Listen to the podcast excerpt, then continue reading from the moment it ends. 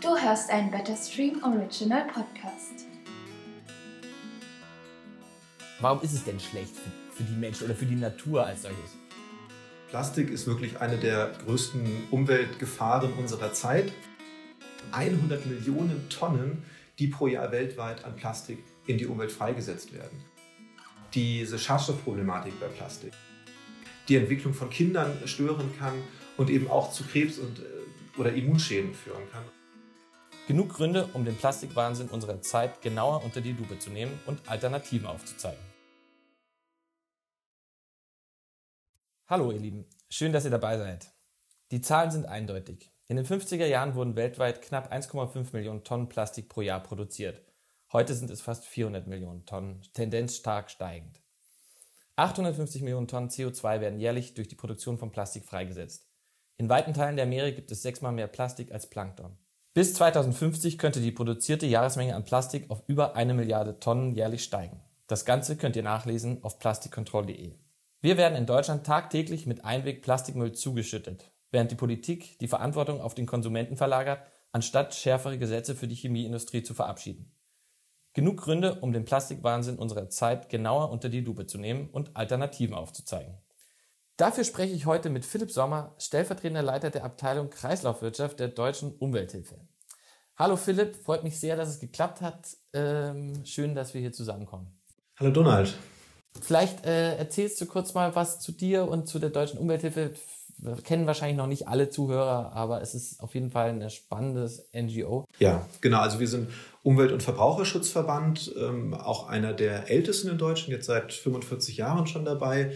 Was wir so tun, ist, dass wir in Gesetze schauen, wo einfach Umwelt- und Verbraucherschutz ausgehöhlt wird und dann eben uns mit Öffentlichkeitsarbeit, mit Pressemitteilungen, mit Fachgesprächen dafür einsetzen, eben diese Schlupflöcher zu schließen. Und da, wo wir Gesetze haben, dann eben auch kontrollieren, wie sieht das eigentlich in der Praxis aus. Und wenn Hersteller oder wer auch immer sich nicht dran hält, dass wir dann eben notfalls auch ähm, ja, am Ende mit einer Klage versuchen, hier Umweltrecht auch einzuhalten. Sehr schön. Und vielleicht noch was Persönliches zu dir. Wie, wie bist du zur äh, DUH gekommen oder äh, genau, was war deine Motivation generell, dich für den Umweltschutz stark zu machen? Also ich war schon immer so sehr äh, öko, um das so zu sagen, und ähm, bin Diplom-Ingenieur von meinem Studium her, hatte mich da auch auf Abfälle spezialisiert, mhm. gerade auch Elektroschrott und solche Dinge und kam dann tatsächlich darüber jetzt vor sieben Jahren zur DOH. Super. Ja, ähm, vielleicht äh, fragt sich immer noch der ein oder andere, ach ja, Plastik, es ist vielleicht ästhetisch nicht so toll und so, liegt überall rum, aber eigentlich ist es doch nicht so schlimm. Ähm, wie sieht's denn aus? Warum ist es denn schlecht für, für die Menschen oder für die Natur als solches? Also Plastik ist wirklich eine der größten Umweltgefahren unserer Zeit.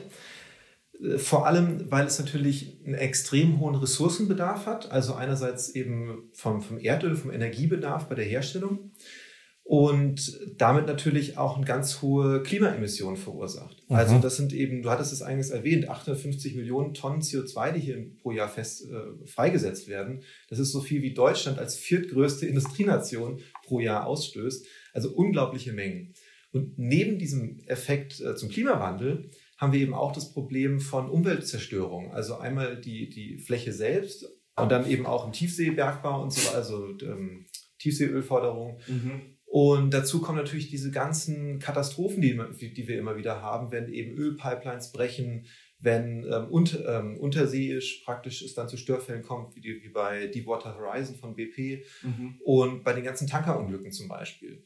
Und das ist ja jetzt erstmal nur herstellungsseitig betrachtet. Yeah. Dazu kommt natürlich diese unglaubliche Kunststoffmenge von 100 Millionen Tonnen, die pro Jahr weltweit an Plastik in die Umwelt freigesetzt werden daraus dann auch Mikroplastik entsteht. Absolut. Also das ist zum Großteil natürlich erstmal Makroplastik, also größere Plastikgegenstände wie Wegwerf, Einwegartikel, Verpackungen, ähm, Getränkeflaschen und so weiter. Und die zersetzen sich dann nach und nach eben in Mikroplastik und äh, setzen dadurch dann eben auch unter anderem Schadstoffe frei. Und mir ist es wichtig zu betonen, dass das ist nicht nur ein Problem von Entwicklungsländern, wo man natürlich massive Probleme hat beim Abfallmanagement und so weiter, sondern auch aus Deutschland werden immer noch knapp 450.000 Tonnen Plastik pro Jahr in die Umwelt ja, emittiert, also äh, die Umwelt damit vermüllt. Und das sind wirklich Zahlen, die man so nicht hinnehmen kann. Und es zeigt auch nochmal, dass wir überhaupt keinen Vorreiterplatz hier wahrnehmen und ja, wie können wir das dann auch von Entwicklungsländern ähm, mhm. fordern, hier besser mit Plastik umzugehen, wenn wir es selber nicht schaffen, Einwegplastikflaschen endlich äh, ja, durch Mehrwegflaschen zu ersetzen. Zum Beispiel. Überhaupt halt nicht mehr die Umwelt so zu vermüllen, wie wir das gerade tun. Aber gut, ich, ich sage mir vielleicht, ja, okay, das ist alles nicht so toll und so, aber mich persönlich betrifft es ja nicht. So. Äh, ich habe ja keine Probleme. Wobei ich das natürlich nicht sage, weil ich weiß, dass es, dass es da Probleme gibt, aber äh, ich habe zum Beispiel Kinder und äh, mein, mein Sohn hat einen Kreidezahn bekommen. Ich weiß, das wissen vielleicht die meisten nicht, das können sie ja nachgoogeln, wenn sie es nicht kennen. Aber das steht im Verdacht zum Beispiel durch äh, Weichmacher des Plastik den Zahnschmelz nachhaltig zu zerstören, äh, was dann bei den Kindern eben äh, zu Kreidezähnen führt. Absolut. Also neben diesem krassen Problem, was Ressourcen, was Klimawandel und Arten, Biodiversitätsverlust angeht, haben wir eben auch diese Schadstoffproblematik bei Plastik. Vor allem dadurch natürlich, dass im Plastik selber oft Schadstoffe enthalten sind. UV-Stabilisatoren zum Beispiel, Weichmacher oder Flammschutzmittel. Ähm, und da sind eben Stoffe dabei, wie gut BPA zum Beispiel ist vielen bekannt, das eben auch hormonähnlich wirkt, also damit in den Hormonhaushalt des Menschen eingreift und darüber eben auch ja, Dinge wie Fortpflanzungsfähigkeit beeinträchtigen kann, die Entwicklung von Kindern stören kann und eben auch zu Krebs und äh, oder Immunschäden führen kann. Und das sind schon echt gravierende Schäden, die sich oft eben nur sehr schleichend äußern und auch sehr schwer einer direkten Quelle zuzuordnen sind. Und deswegen Schreien ist es nicht so wie beim Autounfall, wo man ganz klar sagen kann, äh, dass, so ist es passiert. Mhm. Aber die Studienlage ist mittlerweile eindeutig, äh, wie unglaublich toxisch diese Additive im Plastik sind. Genau, da gibt es ja Studien zu, äh, da gab es Tierversuche mit, mit Ratten und Mäusen zum beiden Themen, sowohl zu dem Zahnthema, also die Kreidezähnen, wo das nachweislich der Zahnschmelz der, der Tiere praktisch zurückgegangen ist, aber auch zum Thema der Fortpflanzung, wo immer weniger Testosteron sozusagen gebildet wurde und dadurch die Fortpflanzung geschädigt wurde.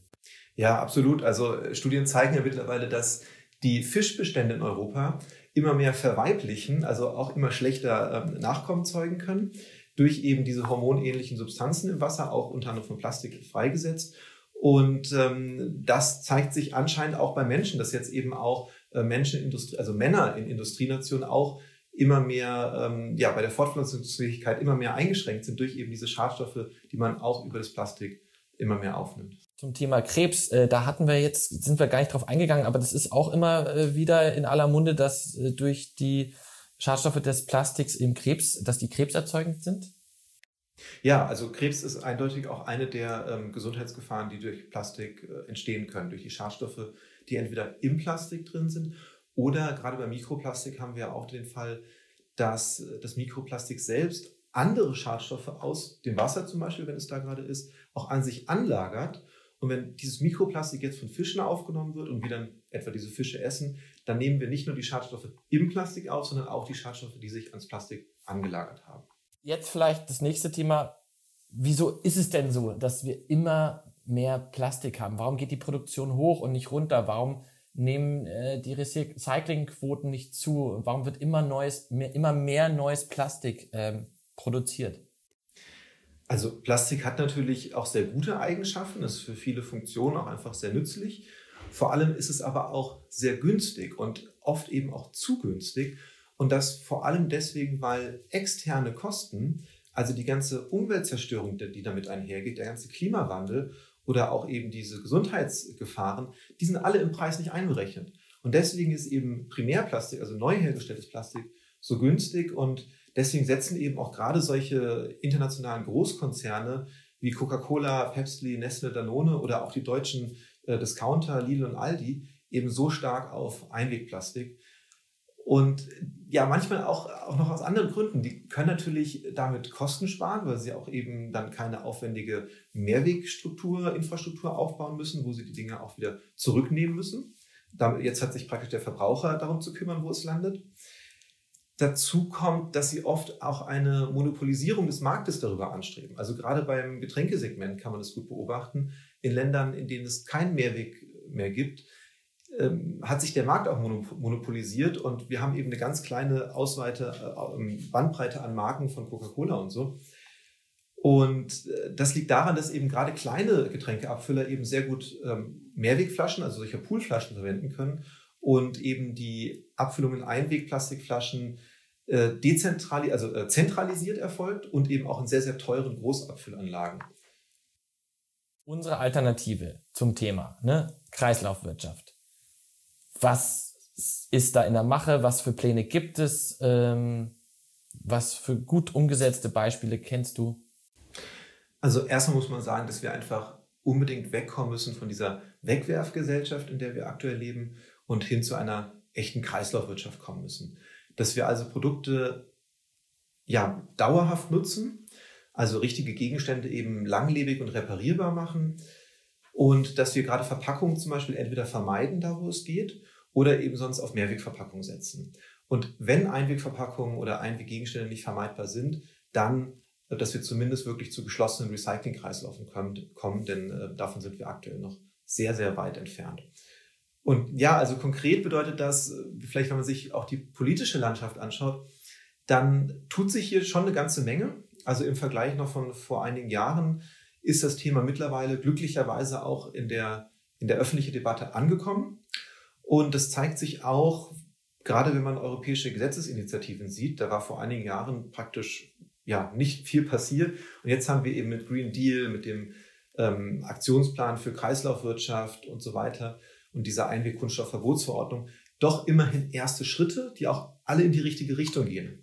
Aber sie reichen eben nicht aus. Es ist bisher so ein bisschen herumdoktern an einzelnen Punkten. Also da wird mal dann auch irgendwie ein Wattestäbchen, eine Essensbox. Und das wird dann groß gefeiert, ne? Wird dann auch verboten und das ist auch total sinnvoll. Aber das reicht natürlich nicht für eine Breitenwirkung.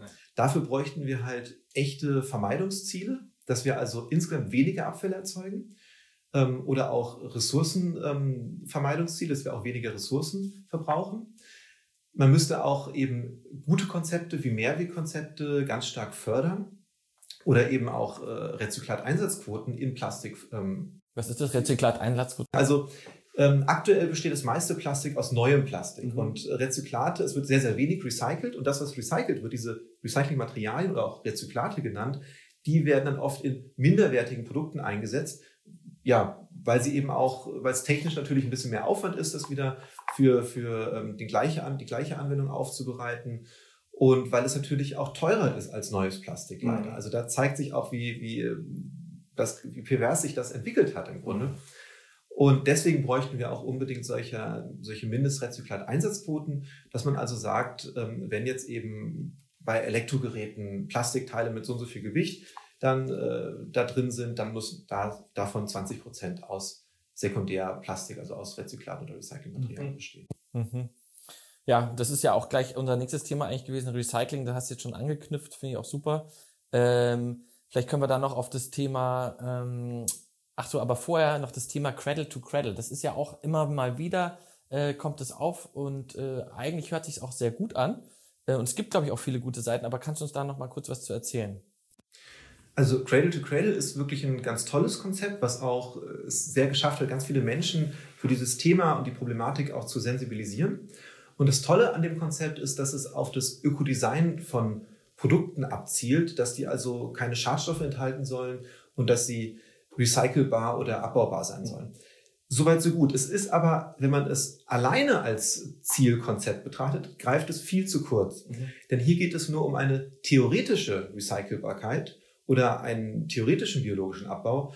Und das kann in der Praxis sogar dazu führen, dass Dinge dann in der Praxis noch schlechter werden, als sie sind. Also. Aber wenn man zum Beispiel was hätte äh, aus dem Cradle-to-Cradle-Kreislaufwirtschaft und man dazu ein Recycling-System auch implementiert, was greift und was diesen, zum Beispiel, wenn man sagt, okay, es bleibt, das ist das Prinzip ist ja weiterhin Wegwerfwirtschaft bei Cradle to Cradle. Das heißt, man hätte dann, man würde das wirklich alles äh, sammeln, so wie man heute das auch sammelt, und man hätte ja, aber dann würde noch der Energieaufwand bleiben, richtig? Ja, also es gibt ganz viele Probleme, die, die beim Cradle-to-Cradle-Konzept noch nicht aufgegriffen werden. Das eine ist, dass man natürlich diesen hohen Energieverbrauch bei der Herstellung hat. Ähm, der kann auch über erneuerbare Energien so nicht aufgefangen werden, weil auch die natürlich Umweltauswirkungen haben. Und ähm, auch entsorgungsseitig greift das Konzept zu kurz, weil nur wenn etwas, also alles ist theoretisch recycelbar. Die Frage ist, ob es auch praktisch mit einfachen Mitteln hierzulande recycelt werden kann. Mhm. Und gerade auch dieser Gedanke der biologischen Abbaubarkeit ist in der Praxis sehr problematisch, Verpackungen zum Beispiel, äh, die dann biologisch abbaubar sind, ähm, wo, wozu soll das führen? Also Plastikverpackungen lassen sich ja heute in den meisten Fällen sogar recyceln. Wenn man sie jetzt nur abbauen würde, dann wäre das eine Verschlechterung, weil wir damit keine, keinen Rohstoff zurückgewinnen. Also bei der Kompostierung von solchen Bioplastikverpackungen entsteht kein Kompost oder Humus, sondern es ist praktisch einfach nur eine Zerstörung dieses hochwertigen Kunststoffes. Da wäre ein normales Recycling viel besser, weil man eben den Kunststoff erhält und wieder neu nutzen könnte. Und dazu kommt ja auch das, was, was vermittelt das den Verbraucher? Man denkt dann zum Beispiel, ja, ist ja abbaubar, deswegen kann ich es vielleicht auch in die Umwelt werfen. Dort bauen die sich aber erst recht oder oft eben genauso langsam ab wie, wie herkömmlicher Kunststoff. Da sind diese Abbaubedingungen nicht gegeben. Und wenn jetzt auf so einer Verpackung draufsteht kompostierbar, denkt man vielleicht, man könnte die jetzt in die Biotonne werfen. Aber das ist aus gutem Grund gesetzlich verboten, weil diese Verpackungen da eben auch viel zu langsam kompostieren am Ende den Kompost verunreinigen können, also auch zu mehr Plastik in der Umwelt führen können und auch die Kosten der Entsorgung eben ganz stark erhöhen, weil sie eben aufwendig aussortiert werden müssen. Ein Thema Recycling ist, äh, ist mechanisches Recycling versus chemisches Recycling. Was steckt dahinter? Also das Verlockende am chemischen Recycling, und deswegen wird es jetzt auch immer wieder so in die Debatte gebracht, ist ja, dass man auch einfach so weitermachen kann wie bisher, also an den Verpackungen nicht viel ändern muss ne, einfach praktisch alles in so einen großen Kocher oder eine Schmelze packt und ähm, daraus wieder ähm, dann ähm, Sachen recyceln kann. Das Problem ist aber, dass man nicht den Kunststoff recycelt, sondern den Kunststoff hier ähm, crackt oder praktisch zerstört oder die Polymere auch auftrennt und lediglich Grundbausteine für die Kunststoffherstellung erzeugt und dann diese Grundbausteine wieder mit sehr, sehr viel Energieaufwand neu herstellen muss. Das ist erstmal der Grund, warum das mechanische Recycling, also einfach nur einen Kunststoff wirklich aufschmelzen, granulieren, neu verwenden, äh, viel, viel umweltschonender ist. Und das ist auch der Grund, warum wir eben tatsächlich was an den Verpackungen ändern müssen, also die Verpackung recyclingfähiger machen müssen, wenn sie nicht vermeidbar oder wiederverwendbar gemacht werden können. Und ja, dieses chemische Recycling hat dazu auch noch andere Probleme. Also der Energieverbrauch im, im Prozess ist aktuell wirklich extrem hoch. Auch die Verluste an, an Kunststoff sind extrem hoch. Und dazu ähm, gibt es auch noch gar keinen Beweis bisher, dass es überhaupt großtechnisch äh, ver verwendbar ist. Es gibt gar nicht, gar keine äh, Fabrik in Europa, die das leisten kann im Moment, oder? Bisher noch nicht. Und äh, weil du Verpackungen müssen sich ändern, meinst du damit, dass weniger, also dass nicht so viele verschiedene Plastikarten auf den Markt äh, kommen sollten, sondern mehr einfachere äh, besser verbindbare im mechanischen Recycling? Ja, auch das. Also zunächst einmal sollten Verpackungen, klar, wenn man es kann, dann vermeiden, wenn nicht, dann wiederverwendbar. Ansonsten am besten aus Recyclingmaterial äh, bestehend und eben auch gut recyclingfähig. Und das bedeutet zum Beispiel, dass man wenig unterschiedliche Materialien zusammenpackt. Also was jetzt ja immer mehr passiert ist, Außenpapier in Plastik, beim Coffee-to-go-Becher, beim Tetrapack, äh, bei diesen Essensboxen und so weiter, da sehen wir das, dass der Verbraucher durch Außenpapier so ein bisschen so eine nachhaltige Optik äh, suggeriert wird und ähm, dann trotzdem aber eben das mit Plastik verbunden ist und es eben sehr, sehr schlecht recycelbar ist. Das auf der einen Seite also nicht mit anderen Materialien verbinden, aber auch, es gibt ja auch unterschiedliche Kunststoffsorten und auch hier sollte man auf diese sogenannten Multilayer möglichst verzichten. Es gibt nämlich immer mehr Methoden, diese Barriereeigenschaften, die man jetzt eben durch unterschiedliche Kunststofflagen erzeugt, dass man die auch technisch und recyclingfähig, also besser erzeugen kann. Ähm, beispielsweise, dass man, ähm, so, das ist so ein Plasmaverfahren, in dem so eine hauchdünne Siliziumschicht aufgebracht wird. Und ähm, die stellt im Recycling überhaupt kein Problem dar und hat trotzdem eben wirklich allerbeste Recycling-Eigenschaften. Also Tetrapack doch nicht so cool. Wo muss denn eigentlich das Tetrapack hin? Weil das wissen ja die meisten Leute auch immer noch nicht. Ja, also beim Tetrapack haben wir mehrere große Probleme. Zum einen besteht es eben äh, zu 100 Prozent aus Neumaterial. Dafür werden also wirklich ja, fossiles Erdöl verwendet, es werden Bäume gefällt. Und dann landen auch viel zu viele dieser Verpackungen in der Umwelt. Trinkpäckchen und so weiter werden ja gerade für den Außerhauskonsum auch äh, hergestellt und vermarktet. Und ähm, dann sollten Tetrapacks, das war jetzt die Frage, ja eigentlich in der Verpackungstonne, in der gelben Tonne landen. Und tatsächlich, dadurch, dass eben die Hersteller versuchen, hier so auf diese Papier, äh, ja, Marketing eben ja. in Papieroptik zu gehen, denken natürlich viele, ja, ist irgendwie Altpapier und schmeißen es dann eben ins Altpapier zum Beispiel. Und dort kann es eben nicht recycelt werden, ja. weil es so ein Mix aus, ja, teilweise sieben verschiedenen Schichten an Kunststoff und Papier und manchmal auch Aluminium ähm, ist. Aber auch in der gelben Tonne kann es nicht super recycelt werden. Ja, also in der gelben Tonne kann es überhaupt erstmal recycelt ja. werden, aber eben in der Praxis viel, viel weniger, als die Hersteller behaupten. Wir haben das immer wieder nachgerechnet und die Hersteller behaupten hier sowas von teilweise 77 Prozent Recyclingquote. Und in der Praxis ist es aber nur etwa die Hälfte davon, die mhm. wirklich recycelt wird. Mhm. Weil einfach die ganzen Verluste in der Sortieranlage, wenn es eben nicht richtig sortiert wird, im Recycling, wenn dann diese ganzen Folienanteile vom Deckel, vom äh, dieser Ausgusshilfe, dieses, das, die Aluminiumfolie und so weiter, all das wird geht ähm, aktuell in eine Verbrennung. Und ähm, dann haben wir natürlich auch im Faserrecycling, im Papierfaserrecycling auch noch Verluste von teilweise bis zu 20 Prozent. Mhm. Und im Endeffekt führt das eben dazu, dass dann sowas wie 35 Prozent vielleicht grob recycelt. Mhm. Okay, verstehe. Nicht so toll. Ja, ähm, das zum Thema Recycling, woran sich unser nächstes Thema Kunststoffrichtlinien anschließt. Gutes Plastik, schlechtes Plastik. Da hattest du jetzt schon eine Menge gesagt. Äh, da bleibt eigentlich gar nichts mehr übrig. Vielleicht nochmal diese ganze Bioplastik, äh, Verbundplastik, ne?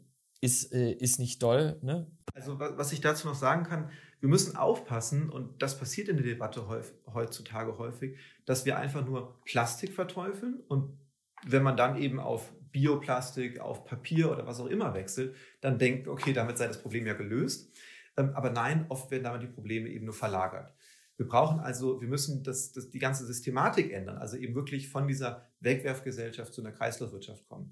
Und das bedeutet, dass wir eben, wir haben eben aktuellen Trends immer mehr Papierverpackungen. Auch die sind nicht umweltfreundlich und in der Summe der Umweltauswirkungen ähm, haben wir einfach dann an anderer Stelle höhere Umweltauswirkungen bei, beim Energieverbrauch, bei der Eutrophierung von Gewässern und so weiter. Ähm, dazu muss man auch sagen, dass, dass ja aktuell nur 80 Prozent des deutschen Papierverbrauchs gar nicht in Deutschland erzeugt wird, sondern wir das eben teilweise auch aus skandinavischen oder russischen Urwäldern oder sogar aus Brasilien, wo eben auch Regenwald abgeholzt wird, um Eukalyptusplantagen dafür anzulegen, ähm, dann eben also nach Deutschland importiert wird. Ja. Also von Aber, daher ja. dieser Trend von Plastik zu Papier, das ist keine Lösung. Und genauso ist es auch keine Lösung vom Plastik zu diesem sogenannten Bioplastik oder kompostierbarem Plastik. Sondern wir müssen vom Einweg zum Mehrweg. Aber heißt es dann nicht auch, dass wir praktisch unser Butter in, einem, in einer Tupperware abholen, dass wir auch unseren Joghurt in einem Einmachtglas abholen, dass es da nicht viel mehr verschiedenste Pfandsysteme in Zukunft entstehen müssten? Ja, also wir müssen in erster Linie schauen, wo wir es vermeiden können. Mhm. Und eine Lösung zur Vermeidung ist eben auch Mehrweg. Ähm, da, wo man natürlich gar keine Verpackung braucht, wie beim Obst- und Gemüseeinkauf, umso besser. Das ist natürlich am allerbesten. Und wenn es jetzt wie beim Joghurt. Wobei, Entschuldigung, da machen ja die Dis Discounter genau das Gegenteil. Die verpacken ja jede einzelne Tomate, äh, weil sie denken, äh, dass das hygienischer ist oder weil sie einfach noch mehr Plastik äh, produzieren wollen, weiß ich nicht. Ja, klar. Also es hat natürlich dann manchmal noch Transport, Transportgründe, aber ähm, genug Supermärkte zeigen ja, dass man Tomaten auch ohne Plastikverpackung oder auch ohne Papierverpackung anbieten kann, wenn man einfach im Transport äh, darauf achtet, dass sie dann nicht, äh, nicht zu Schaden kommen. Also genau, bei Obst- und Gemüseeinkauf ist gar kein Problem, Plastik komplett zu vermeiden oder Verpackung komplett zu vermeiden. Und da, wo es mit der Vermeidung eben schwierig wird, wie jetzt ja vielleicht Joghurt, ähm, Quark, Käse und so weiter, da ähm, wären eben Mehrwegverpackungen eine sehr gute Lösung und ähm, da sehen wir glücklicherweise auch sehr viel Bewegung. Immer mehr Startups nehmen sich dieses Themas an. Also wir haben jetzt bei äh, selbst im Supermarkt bei, bei Dr. Oetker hat zum Beispiel äh, die mit der dieser Mehrwelt jetzt auch Mehrwegverpackungen für eben Nudeln, Müsli und so weiter auf den Markt gebracht und bietet die bei einigen Supermärkten an. Mhm. Wir haben auch für für Lieferdienste von Essen durch äh, Rebau, äh, Vital und, und solche Startups jetzt äh, immer mehr Mehrweganbieter. Und klar, damit müssen, hat man natürlich auch ein Pfandsystem. Also man hat natürlich ein bisschen mehr Aufwand, weil man eben die Verpackung dann auch äh, zurückgibt. Aber man geht ja sowieso zum, wieder zum Supermarkt und dann nimmt man da eben noch ein paar Verpackungen mehr mit. Halte ich für, ähm, ja, also, also anders gesagt, es ist auch einfach notwendig, wenn wir äh, den Klimawandel stoppen wollen und eben auch den Verlust an Biodiversität stoppen wollen. Und wenn wir uns weiter fortpflanzen wollen. Und auch das, äh, wenn man das bis zu Ende denkt, ja. Ja, ja nächstes Thema. Gesetze und Politik, ja. Wie siehst du die politische, äh, politischen Steuermöglichkeiten. Äh, was wird getan? Äh, wo wo fehlt es noch? Ähm, deine Meinung dazu? Also das Gute ist, dass es tatsächlich diese Problematik der, der Kunststoffvermüllung, der unnötigen Herstellung auch immer mehr ähm, in der öffentlichen Debatte angekommen ist. Auf europäischer Ebene sehen wir schon erste Schritte, aber in Deutschland passiert dann noch erstaunlich wenig. Ähm, wir haben hier zwar auch erste Ansätze, dass jetzt auch mehr Verpackungen zum Beispiel befandet werden sollen und so, aber das, das ist natürlich nicht ausreichend. Was wir wirklich bräuchten, wären halt verbindliche Vermeidungsziele, eine Mehrwegförderung, wirklich eine massive Ausweitung äh, der, der Befandung von, von Einwegplastikflaschen ähm, und Mindestrezyklat-Einsatzquoten. Und ja, ein, eine Maßnahme, die jetzt auch auf europäischer Ebene ergriffen wurde, ist diese sogenannte EU-Plastiksteuer. Die gilt jetzt seit Januar diesen Jahres. Das, äh, ich denke, es sind 80 Cent pro Kilogramm nicht recyceltem Plastikmülls ähm, in einem Mitgliedstaat, muss eben an die EU gezahlt werden. Und das Problem dabei ist aber, diese, für Deutschland müssten es etwa 1,4 Milliarden Euro sein, die wir hier zahlen. Die werden aktuell einfach nur auf den Steuerzahler umgelegt und nicht auf den Verursacher. Und das wäre jetzt eben Aufgabe der Politik hierzulande, dass man schnellstmöglich diese, diese Kosten auch wirklich eben dem Verursacher zuordnet und am besten eben nicht nur den Plastikherstellern, sondern überhaupt den Herstellern von Primärmaterialien. Ja, da sind wir ja bei meinem Lieblingsthema, dem Lobbyismus. Was kannst du mir denn dazu sagen? Wie sieht's aus? Äh, steigen die Lobbyisten mit den Politikern in ein Bett und danach gibt's keine äh, gerechte Plastiksteuer? Also ganz grundsätzlich haben wir hier natürlich auch ein riesiges Problem damit, dass die, ähm, die, die Einweglobby-Seite oder die Plastiklobby-Seite, das sind Multimilliarden-Euro-Konzerne wie BASF, ähm, auch die ganzen Ölkonzerne, die, die mit, dem, mit dem, der Plastikherstellung auch sehr viel Geld verdienen. Und die haben natürlich unendlich viel Geld.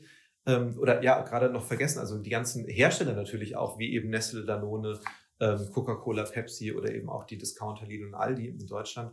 Ähm, das sind wirklich riesige Multimilliarden-Euro-Konzerne, die natürlich auch einfach die Mittel haben, äh, unglaublich gutes Lobbying zu betreiben. Und dann natürlich haben wir immer wieder auch Fälle, wo eben Politiker dann auch korrumpierbar sind. Und äh, das ist einfach das, die Schwierigkeit, der, der wir als ja, Umweltschützer dann gegenüberstehen mit extrem begrenzten Mitteln. Ähm, aber dafür eben natürlich, wenn wir es schaffen, auch die Öffentlichkeit ähm, dazu überzeugen, dass man hier handeln müsste, äh, dann auch natürlich, ja, am Ende, dass es zumindest die Hoffnung auch die Politik dazu bringt, was zu tun. Mhm. Ja, noch kurz zu Plastik und Corona. Ähm, wie sieht's da aus? Es ist ja gerade wieder, also die Plastikflut nimmt ja gerade wegen Corona auch zu. Äh, müsste sie aber auch nicht, oder? Ja, also tatsächlich ist der, das Plastikmüllaufkommen oder zumindest das Aufkommen an so ähm, Verpackungen im Hausmüll ist um etwa 10 Prozent gestiegen durch Corona. Also schon ganz, ganz erheblich. Und äh, tatsächlich müsste es das gar nicht. Denn wir haben jetzt zwar diese ganzen Lieferdienste oder auch, dass man sich Essen zu mitnehmen, äh, mitnimmt, eben in Plastikverpackungen. Ähm, das ist aber gar nicht notwendig, weil viele denken ja, ähm, mit der Tupperbox oder sowas äh, kann ich jetzt nicht kommen aus Hygienegründen, aber das stimmt nicht. Tatsächlich haben hier die, der Dachverband der, der Gastronomie und der Lebensmitteleinzelhändler, der hat sel sagt selber eben, dass Mehrwegverpackungen ohne Probleme weiter verwendet werden können. Ähm, auch hygienisch kein Problem, wenn man eben ein paar Grundkriterien, die aber absolut selbstverständlich sind, eben auch berücksichtigt. Aber es würde auch bedeuten, dass die, äh, dass die Lieferdienste wie Lieferando und andere äh, sich praktisch ein Pfandsystem oder Mehrwegsystem ausdenken, weil sie können ja nicht erstens zum Kunden gehen, dann den, praktisch den, äh, den, die Tupperware abholen und die dann äh, wieder zum Restaurant bringen. Klar, also jetzt einmal, wenn man jetzt selber beim Restaurant sich was abholt, dann kann man das durchaus auch mit, einer, mit einem eigenen Behälter von zu Hause aus machen. Das Restaurant darf das im Grunde nicht ablehnen, wenn die Verpackung, wenn der Behälter sauber ist. Ähm, es ist, wie gesagt, auch vom Verband der, der Gastronomie ausdrücklich erlaubt und befürwortet. Und auf der anderen Seite haben wir eben diese Lieferdienste wie Lieferando und so weiter. Und die müssen natürlich dringendst ein Mehrweg- und Pfandsystem aufbauen, wo man eben das, ja, eine befandete Mehrwegbox mit dem Essen nach Hause bekommt und dann einfach bei der nächsten Bestellung oder wenn es irgendwie passt, dann die Dinger wieder abgibt und das Geld zurückbekommt. Und äh, da, dazu gibt es ja auch Beispiele. Also ähm, soweit ich weiß, eben Vital oder Recircle ähm, bieten eben genau solche äh, Mehrwegboxen an. Super. Ja, ähm, genau. Lobbyismus, da sind wir beim nächsten Lieblingsthema Greenwashing. vermeintlich gutes Gewissen und reines Marketing, aber dann ist es doch mehr Schein als Sein. Ja, ist definitiv ein Trend, den wir bei, bei Plastik sehr stark wahrnehmen, denn den meisten Menschen ist ja mittlerweile bekannt, was für krasse Probleme mit Plastik einhergehen.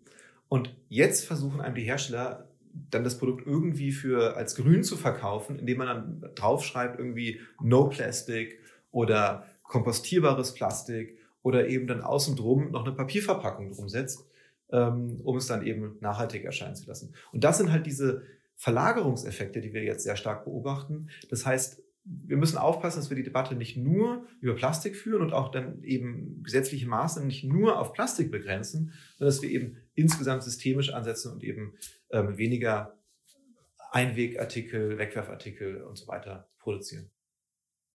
Ähm, ja, was, was, was können wir noch tun? Was, was, was, was, äh, wir können den Druck auf die Wirtschaft erhöhen, indem wir vielleicht äh, Produkte äh, vermeiden und nicht mehr kaufen. Äh, ja, oder Mehrwegquote gezielt zuweisen. Solche Sachen könnten wir jetzt nochmal kurz vielleicht äh, kurz aufgreifen.